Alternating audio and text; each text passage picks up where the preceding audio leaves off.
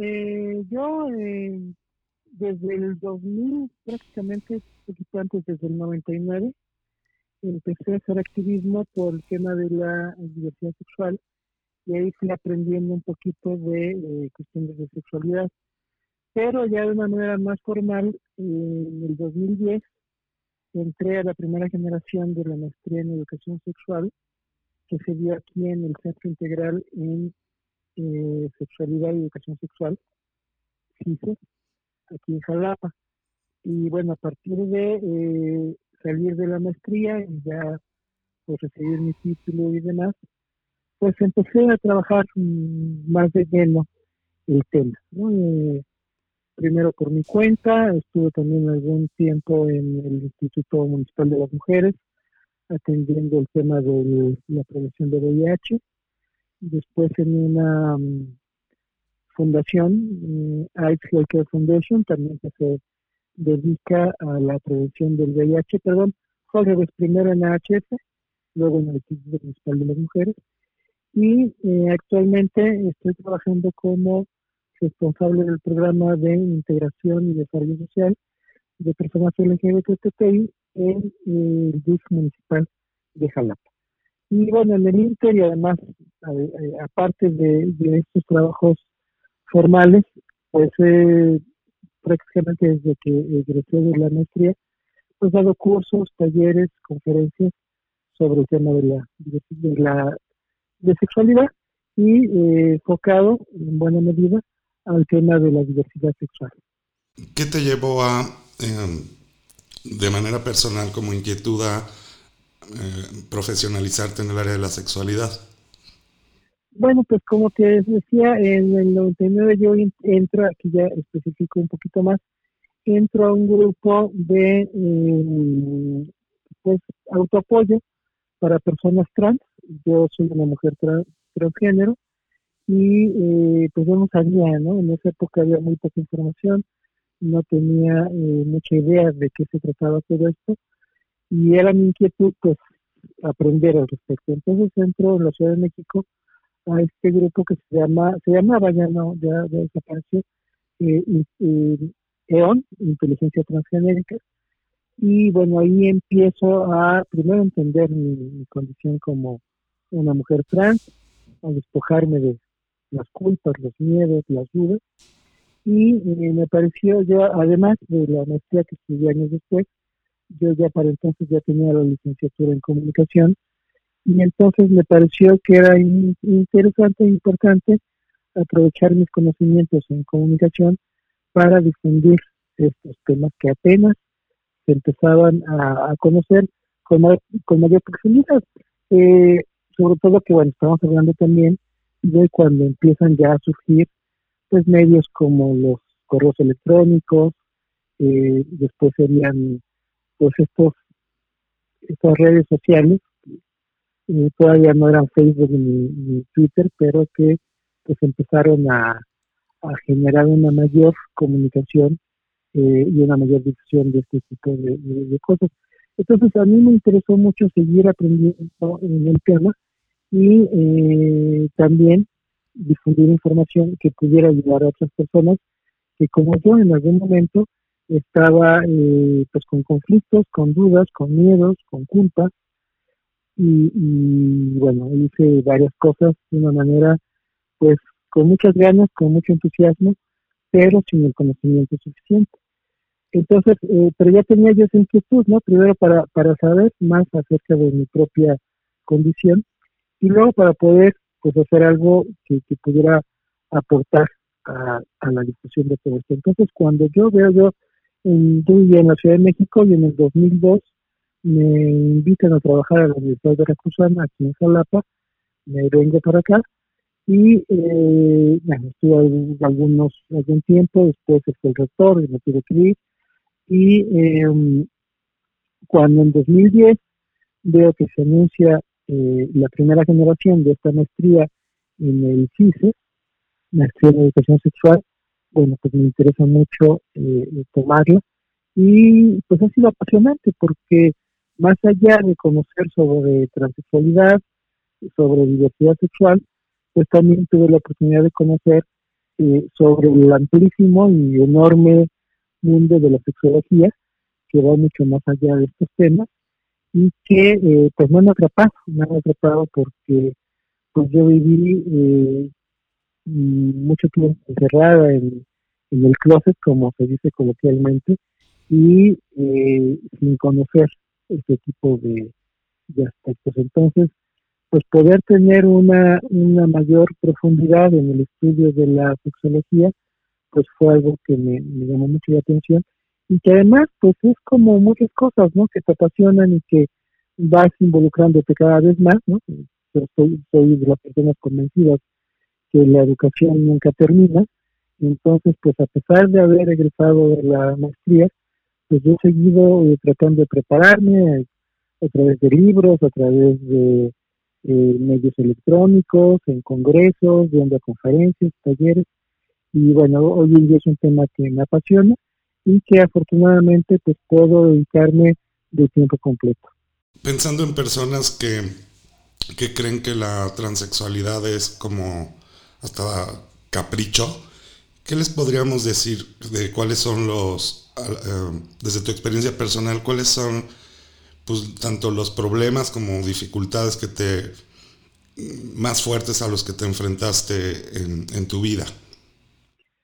Bueno, yo creo que eh, lo primero, el primer problema es el desconocimiento, o sea, yo no sabía qué, qué pasaba conmigo, porque pues yo desde chica me gustaba juntarme con las niñas, jugar a los juegos que jugaban las niñas en ese entonces, la comidita, Doña Blanca, eh, a los que te digo, seis, siete años, bueno, pues no pasaba de que un niño que pues le gusta jugar con niñas, ¿no?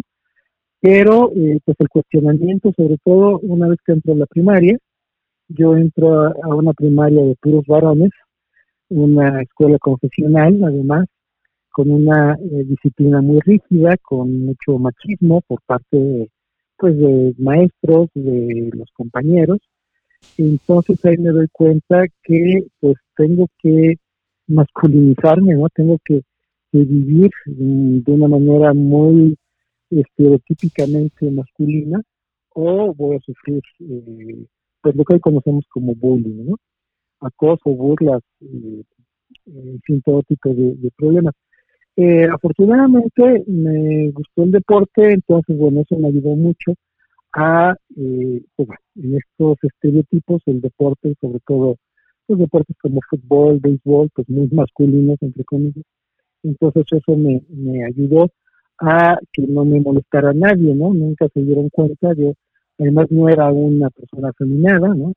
A pesar de ya eh, tener yo, bueno, a mí queda claro que desde entonces yo ya era una mujer, pero pues interpretaba muy bien el rol, el rol masculino. Eh, y entonces eso era lo que me generaba mucho conflicto, decir, bueno, ¿por qué si se supone que yo soy hombre, si nací con este cuerpo, pues me gusta eh, no solamente eso que hacía de niña, de jugar a la comidita, sino pues ya después ponerme la ropa de mi mamá, este, ir a las tiendas y, ver con mucha envidia los vestidos, las, las medias, las, eh, las faldas, eh, con ganas de ponérmela, ¿no? Entonces, yo no tenía la, menor idea. Eh, en algún momento pensé, estoy hablando de la niñez, siete, ocho años, que bueno, que yo iba a ser un hombre homosexual, ¿no? En ese entonces, pues todavía yo no descubría mi orientación sexual. Eh, pero, pues esto se agrava, por decirlo de alguna forma, cuando a los 12 años conozco a una niña, una niña de mi edad, y me gusta, ¿no? Me gusta, me, pues me siento atraída, ¿no? Más allá de, de, la amistad que antes tenía por mis amiguitas de Tinder, aquí es una atracción diferente. Entonces me descubro como eh, heterosexual, hablando desde mi condición masculina, ¿no? Descubro que me gustan las mujeres, entonces digo, bueno, tampoco voy a ser homosexual, entonces, ¿qué demonios pasa conmigo? ¿Estoy enferma? ¿Estoy enfermo? ¿Estoy loco? Este, pues es algo eh, que yo no conocía, que yo no sabía, y que además, y creo que hice muy bien, eh, no quería hablarlo con nadie, ¿no? Ni con mis papás, en primer lugar, y con mis amigos se hubieran burlado de mí, mi, hermano, mis primos. Entonces fue un secreto eh, totalmente bien guardado. y digo que no me arrepiento porque con el conocimiento que había en aquella época, pues me hubiera de muy mal, Seguramente me hubieran llevado con un psicólogo, el psicólogo hubiera tratado de que yo eh, me hiciera hombrecito a fuerza, ¿no? Y, bueno, este, son experiencias que qué bueno que no tuve que pasar, pero sí tuve que pasar esa, ese conflicto de no saber qué pasaba conmigo y de eh, luchar contra eso. O sea, yo todo el tiempo estaba tratando de ya no tenerme esa ropa, lo que escondidas, tratando de que este, no me llamara la atención esa ropa o los perfumes o lo que fuera, eh, sin lograrlo, ¿no? A pesar de que jugaba fútbol, después jugaba rugby, este, en algún momento mi papá me regaló mis guantes de box, eh, y bueno, todo lo que hacía no, no eh, impedía que me siguiera gustando verme y sentirme eh, como una mujer. Entonces, eso fue muy, muy eh, desgastante, ¿no? Eh, pues no solo en mi adolescencia, sino en mi juventud, y pensando que cuando me casara, cuando tuviera hijos, se me iba a quitar, pues nunca se me quitó. Entonces, eso yo creo que es uno de los primeros problemas. Hoy, afortunadamente, ya hay más información, ya las y los jóvenes tienen acceso pues, hay internet, internet y muchas otras fuentes de, información, hay muchos libros también, hay películas, hay series, eso eh, ya de alguna manera está un poquito más eh, accesible. Pero eh, sigue habiendo mucho desconocimiento, sigue habiendo muchos, muchos prejuicios. Lo que decías, ¿no? Que es un capricho, también dicen que es una moda, cuando, bueno, pues yo creo que nadie en su sano juicio se aventaría todo ese proceso tan complicado, porque créeme que es muy complicado de poder diferente al que te asignaron en función de tu cuerpo, implica muchas renuncias, implica mucho sufrimiento, implica en ocasiones mucha violencia, mucha, eh, mucha agresividad por parte del entorno. Entonces, pues no, no, así como que moda, pues no, ¿no? O sea, eh, lo que sucede es que, bueno, ahora gracias a todo esto que te menciono de la información de, las redes sociales, de Internet, ya hay eh, personas como yo que no tienen que esperarse a, cumplir 40 años como lo tuve que hacer yo para salir del closet. Ya desde la infancia, porque además es una condición que se descubre desde la infancia, pues empiezan a investigar los papás y las mamás también ya tienen una actitud mucho más abierta. O sea, eso creo que es fundamental. Eh, hoy en día eh, hay muchos papás, hay muchas mamás que tienen una mayor comunicación con sus hijos e hijas y que además eh, se atreven a hablar, a hablar de sexualidad, ¿no? No, no necesariamente de transexualidad o de diversidad sexual, pero sí a explicar cómo vienen los niños, por ejemplo, cómo nacen los bebés, yo todavía soy de la generación en que nos contaban el cuento de la cigüeña, por ejemplo. Entonces, eh, yo sabía que era imposible que mi mamá me hubiera eh, respondido medianamente eh, de forma coherente si yo le digo soy una niña.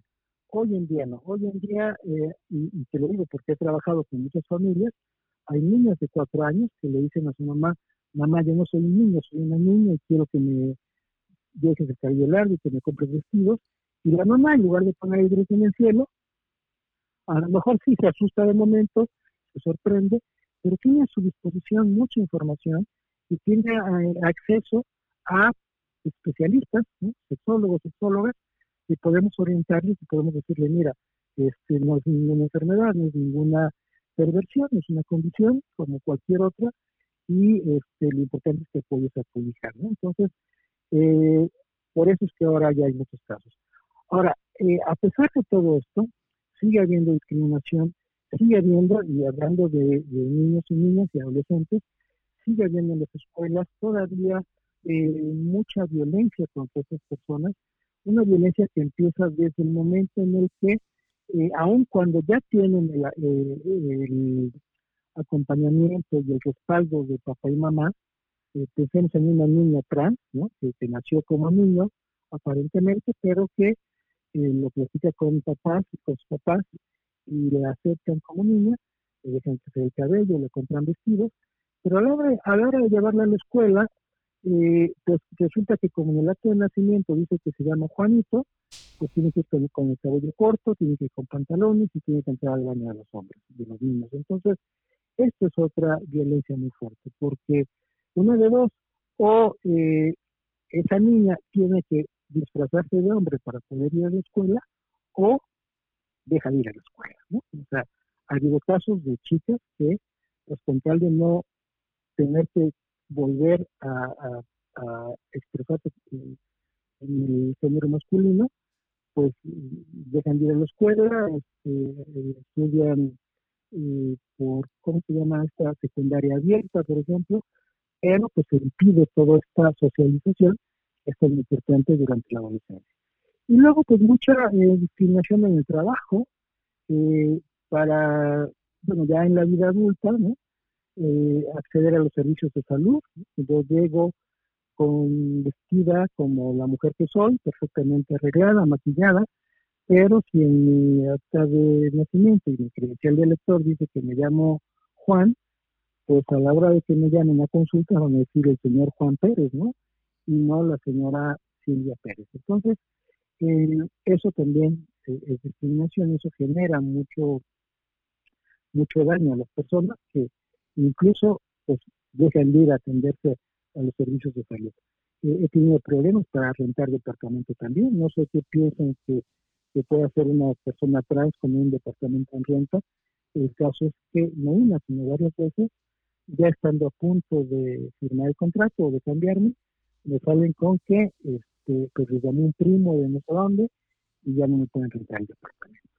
Eh, y te y el trabajo me Sevilla, ¿no? O sea, también por más capacidad que se tenga, por el mejor currículum que, podamos tener, en el momento en el que ven que nuestra apariencia no coincide con el nombre que aparece en el título, pues ya, no te lo dicen abiertamente, pero resulta que ya no necesitan a esa persona, resulta que este, mejor le llamamos y, ya, no, ya no tienes el empleo. Entonces, eh, sí, y, bueno, y la violencia máxima, que son los transfeminicidios, ¿no?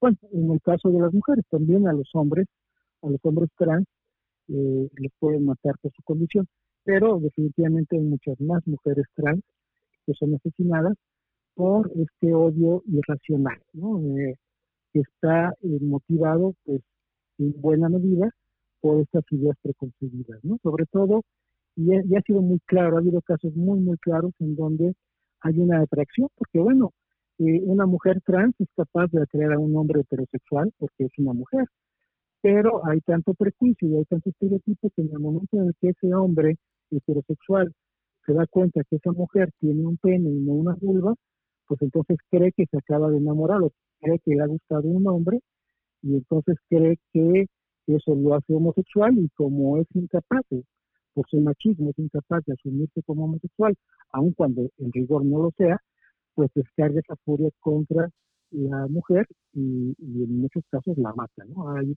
hay muchos casos de eh, homicidios en contra de, mujeres trans. Entonces, eh, sí, a pesar de todo lo que se ha avanzado, sigue habiendo mucha discriminación y las leyes no ayudan, por otra parte, no hay un protocolo que permita o que dé directrices para que en las escuelas se acepte a niños y niñas de acuerdo con la identidad de género autopercibida y no de acuerdo al género que aparece en su acto de nacimiento. No hay una eh, ley en la mayoría de, de, los estados de la República que permita a las mujeres y a los hombres trans cambiar la documentación legal para que en el acto de nacimiento diga que soy Silvia y no soy Juan o Pedro o lo que sea. Entonces, eh, sí eh, sigue habiendo mucha discriminación y sigue faltando muchas leyes y muchas políticas públicas que nos permitan llevar una vida con dignidad. Hay toda esta eh, violencia e invisibilización de las personas trans y que las personas que juzgan a la ligera no, no ni por un segundo piensan en todo, todos estos eh, todos estos eh, actos cotidianos que, tienen que enfrentar, ¿no? Sí, o sea, falta mucha empatía, ¿no? Y, además como que eh, pues no se dan cuenta, no se dan cuenta que somos seres humanos, que somos personas, ¿no? Entonces, pues simplemente, ¿no? A la hora de eh, negarte un trabajo o una vivienda, pues según ellos les, están quitando un problema, pero no se dan cuenta porque pueden conseguir otra persona que les rente o, que trabaje para ellos, pero no se dan cuenta el grave daño que les provoca, ¿no? No es gratuito que un altísimo, pero altísimo número de personas transexuales, mujeres transexuales en particular, se tengan que dedicar al trabajo sexual, y no porque les guste, sino porque no les queda de otra, ¿no? Y con todo lo que implica en cuestión de violencia que sufren, en cuestión de, infecciones de transmisión sexual y, y muchas otras situaciones. Esto abona al estigma y a la discriminación porque es en, en la mente común es este como asociar estos trabajos a personas eh, diferentes eh, que meten en un cajón a personas homosexuales también. Incluso en algún momento alguien me comentaba y, quizá no tenga, quizá sí vaya por ahí, ¿no? Dice, bueno, es que no te rentan un departamento porque van a, porque creen que vas a ejercer la prostitución en tu casa, ¿no? Y, y, en el departamento del, pues de la persona que te está rentando. Entonces, pues como quiere evitarse problemas, pero es totalmente un estigma. O sea, muchísimas mujeres trans jamás hemos eh, tenido necesidad de eh, ejercer el trabajo sexual. Y aún las que tienen la necesidad de ejercerlo, pues lo hacen en otro lado, ¿no? No, no lo hacen en su casa. Pero bueno, son estos estigmas que, como bien dices, que surgen de la ignorancia y que pues nos siguen haciendo mucho daño. Y eh, ¿cómo experimentas al día de hoy cuando una persona te, se refiere a ti como hombre? Ajá. Mira, este,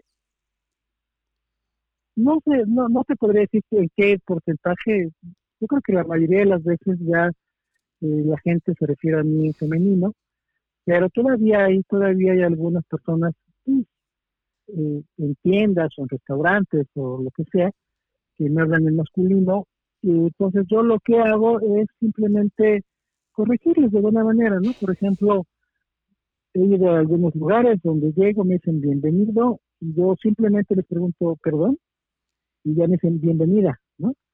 Eh, pero sí hay, hay casos muy, muy pocos, dos o tres, en donde a pesar de todo, me siguen hablando masculino, ¿no? Entonces, pues ahí ya eh, me doy cuenta que no es un error, me doy cuenta que no es que se equivocaron, sino que eh, pues lo hacen con toda la mala leche, ¿no? Con toda la mala fe.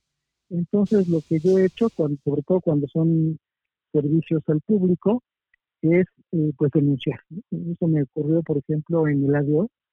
Yo viajaba de la Ciudad de México para Jalapa de regreso y una mujer policía que, pues, ya ves lo que te revisan antes de abordar el autobús, me decía caballero. ¿no? le hice lo mismo, dijo, perdón, como me dijo caballero. Entonces, pues ya me dio mucho coraje, ¿no? es que no se da cuenta que yo no soy ningún caballero. Pues siguió en lo, siguió en lo suyo, ¿no? A pesar de todo.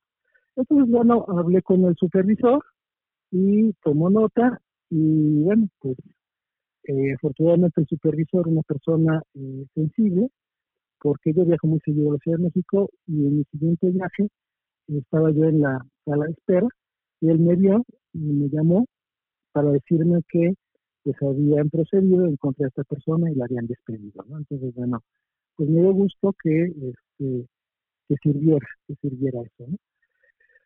Pero este, sí, sí, por supuesto es muy desagradable, sobre todo eso, cuando, cuando lo hacen ya con, con mala intención, porque eh, pues puede ser ignorancia, ¿no? Hay gente que no sabe bien a bien, hay mucha gente que también me ha dado cuenta que procura hablarme neutro, ¿no? Omite usar un pronombre, está bien, ¿no?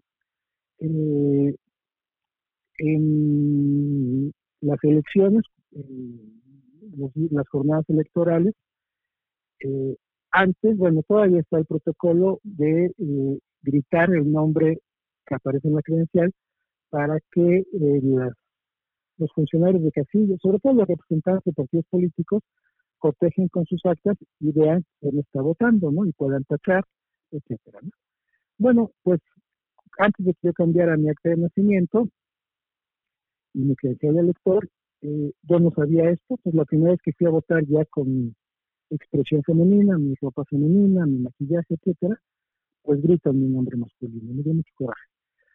Ah, tres años después, en la siguiente elección, no me la vuelven a hacer, entonces le pedí amablemente, cuando entré en mi credencial, le digo, le voy a pedir un favor que nada más me mencione por mis apellidos, no tiene que decir mi nombre.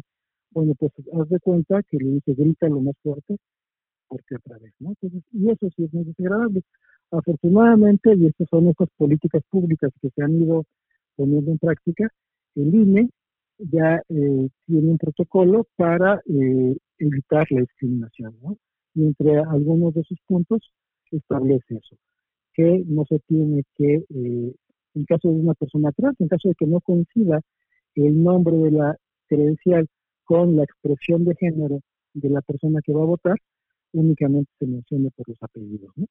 Y que ni siquiera tiene que coincidir la fotografía. O sea, yo puedo llegar, llegar con mi fotografía donde todavía vivía como hombre, pero ya como la mujer que soy, y eh, no tienen que pedirme que me desmaquille ni nada por el estilo, que fue otra cosa que me sucedió cuando fui a sacar mi licencia aquí en Veracruz, en Calapa.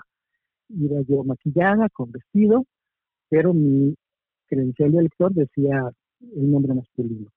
Pues querían que me desmaquillara, ¿no? No lo permití. Eh, hablé con el jefe del jefe de la jefa, ¿no? Y hasta que, bueno, finalmente me pude tomar la fotografía como la mujer que soy.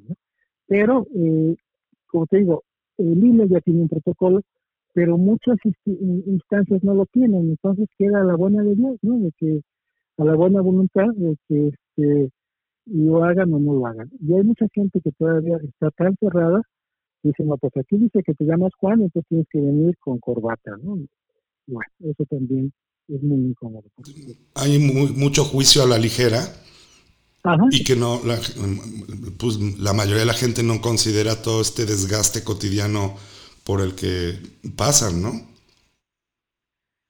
Claro, eso que te dije hace rato, ¿no? No hay empatía, o sea, simplemente, eh, yo creo que ni siquiera se lo plantean, entonces simplemente eh, desde su óptica, ¿no? Este, pues yo no tengo por qué hablarle en femenino a ese señor, ¿no? Porque eh, todavía creen que este, es el, cuerpo que define el género, y también porque, por lo que decías al principio, ¿no? Creen que es un capricho, creen que es una moda, entonces, ¿por qué tengo que estarle, estar cambiando mi rutina si yo tengo ya mi mente, mi cerebro tan cuadradito, ¿no? Para, ah, señor, hombre, eh, masculino, mujer, eh, hembra, femenina, o sea, eso los lo desestabiliza. Y luego, peor todavía, cuando hay alguna cuestión eh, que no han resuelto. ¿A qué me refiero?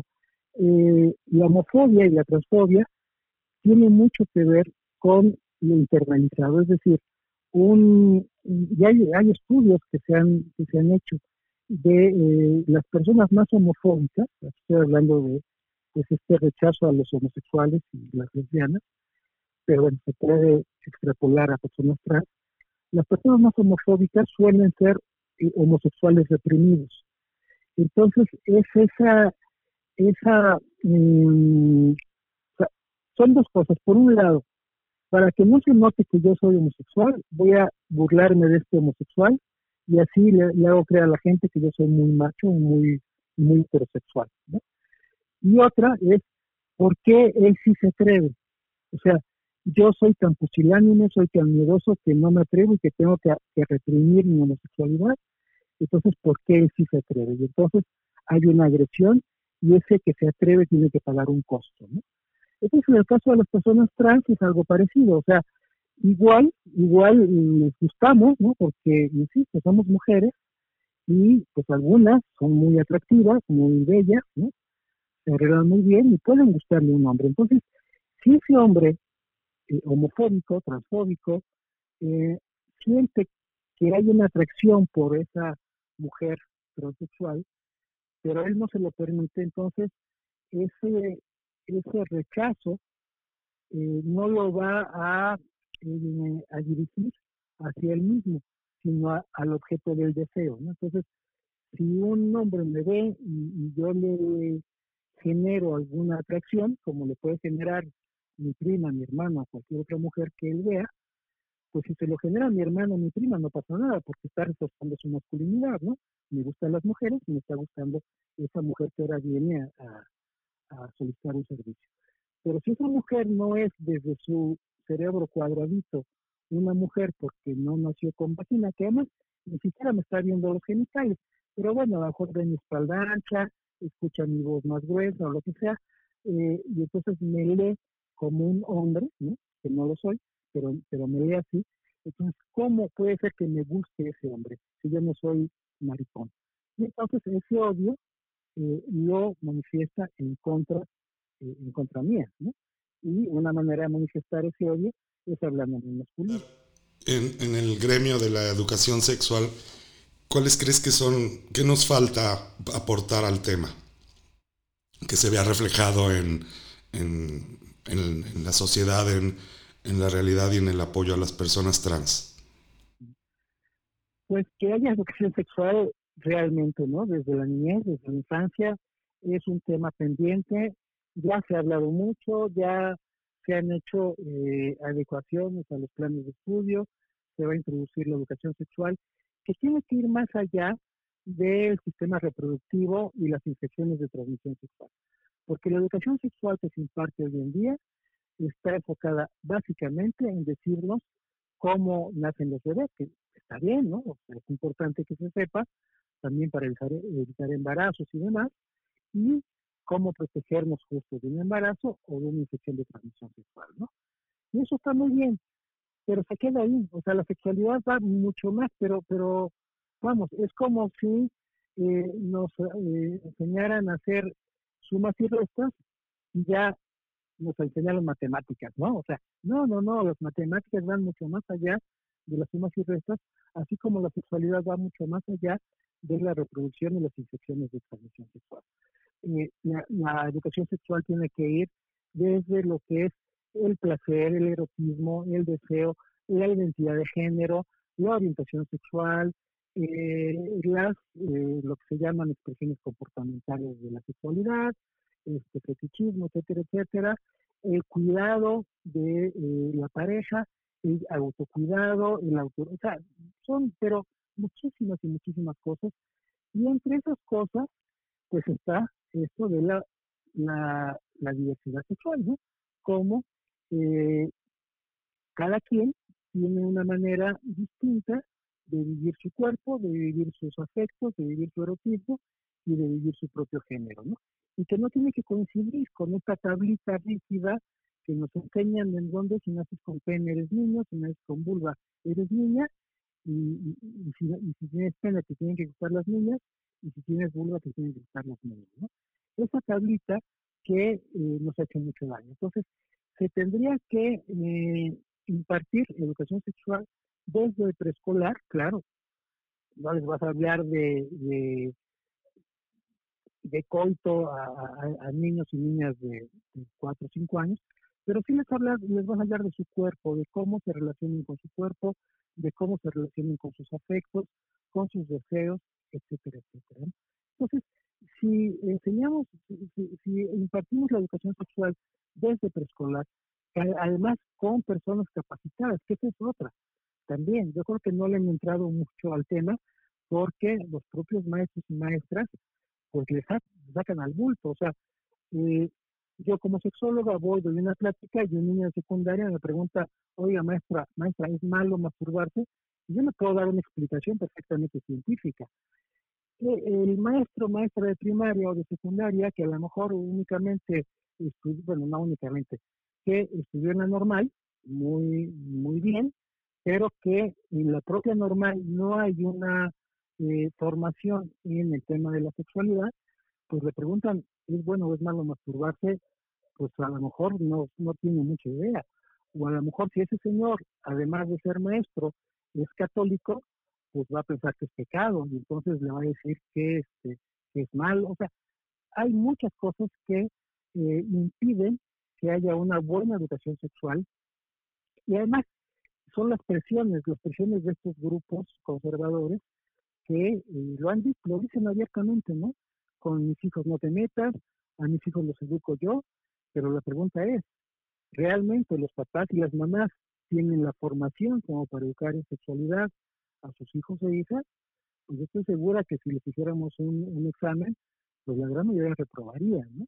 Eh, porque, porque no han recibido educación sexual de una manera formal. Y entonces, lo único que aprenden, pues es lo que dice el padrecito, lo que vieron en un programa de televisión, o incluso, y aquí yo no, no diría que por ser católicos no lo ven, incluso una película porno, ¿no? Entonces, eso es lo que está pasando. O sea, si no damos educación sexual a nuestros, a, nuestros niños y nuestras niñas, ¿no? Eh, en las escuelas, esos niños y niñas van a aprender, y lo pongo entre comillas, a través de eh, los medios de comunicación, las redes sociales, en donde hay mucha pornografía. Entonces, y bueno, la pornografía puede ser muy estimulante para una pareja de eh, personas adultas, pero cuando eh, el aprendizaje de la sexualidad se da en las niñas a través de la pornografía, esto les puede hacer mucho daño. Y hay estudios, hay estudios, eh, sobre todo en España, que desde los 8 o 10 años, sobre todo niños varones, pero también algunos niños que están viendo pornografía. Entonces, ¿qué podemos esperar de eh, estos chicos, estas chicas, cuando crezcan, si lo que han visto es una explotación de los cuerpos de las mujeres, porque es lo que se ve en la pornografía tradicional, hombre-mujer además, cuando eh, les hablemos de eh, orientación sexual o de identidad de género. Entonces, eh, respondiendo a tu pregunta, ¿qué tenemos que hacer? Esto, ¿no? Este, una educación sexual integral desde la infancia. Y también algo que ya se está haciendo y que creo que puede ayudar muchísimo y está ayudando muchísimo, es que cada vez vemos más, sobre todo en series extranjeras, ¿no? Este, españolas, inglesas, eh, algunas gringas, estamos viendo personajes trans ¿no? eh, interactuando, ¿no? Y no es este, este personaje estereotípico de la mujer trans que se va a suicidar, que no soporta. No, no, no, no, son mujeres trans y hombres trans también que tienen una vida como cualquiera, como la tengo yo, como la tienen mis amigas y mis amigos trans, ¿no? O sea, que vamos a trabajar, que estudiamos, que hacemos deporte, o sea, esta, estos modelos ayudan muchísimo también, ¿no? En la medida en que pueda haber una mayor presencia de personajes de esta naturaleza en series o en películas, pues también podemos ir avanzando en este sentido. Cuando hay eh, varios sexólogos y sexólogas se enfocan en lo que tú dices, en, en hablar de infecciones de transmisión sexual, en, en, las posiciones eróticas, es decir, este, cuando vemos sexólogos que sí se han preparado, que generalmente van luego a los programas de televisión, o incluso fuera en el, en el aula, es, para mi gusto hay un exceso de, de, querer como estar alrededor de estos temas, de, eh, de nada más el área erótica, ¿no? Mira, eh, el problema también que, que, vivimos es que hay mucha gente que se hace llamar sexóloga o sexólogo y que no lo son, que en el mejor de los casos son psicólogos, eh, pero está demostrado, y, esto lo vimos claramente cuando yo estudié la maestría, muchas de mis compañeras eran psicólogas de, licenciatura y pues lo que decían es que eso jamás lo habían visto en la carrera. O sea, eh, hay, hay lagunas muy grandes tanto en la carrera de normal, ¿no? la normal superior, como la psicología, no se diga medicina también, ¿no? Eh, no, se, no, no se imparte sexología de una manera eh, amplia. Entonces, eh, desgraciadamente llegan estos pseudo profesionales de la sexología a los medios de comunicación y dicen una cantidad de barbaridades enormes, ¿no? O sea, y claro, lo enfocan a lo erótico porque es lo que vende, o sea, pues sí, es mucho más este, atractivo, ¿no? Este, cómo hacer que el señor tenga una erección duradera, ¿no? Este, le dé placer a la, a la pareja, etcétera, etcétera. Y no hablamos y no hablan de otras cosas. Afortunadamente también creo que se están abriendo los espacios, ¿no? Hay, de hecho en México hay espacios muy importantes. El Canal 11 tiene un programa que se llama Diálogos sin Confianza, donde pues habla de muchísimos temas, pero cada tanto se habla de cuestiones que tienen que ver con la sexualidad y eh, las y los invitados son sexólogos, sexólogas, que algunos incluso de ellos yo, de ellas yo los conozco, y que bueno, son, tienen una muy buena formación. Eh, hay espacios también, incluso en Televisa, eh, Paola Rojas invita de repente a, a David Barrios, uno de los sexólogos más reconocidos en México, y habla con muchísima autoridad de cualquier tema que tenga que ver con la sexología. Eh, sí hay algunos espacios, pero desgraciadamente sigue habiendo todavía otros en donde eh, pues lo, lo toman de una manera con morbo, con morbo de una manera sensacionalista, y lo único que hacen es desinformar.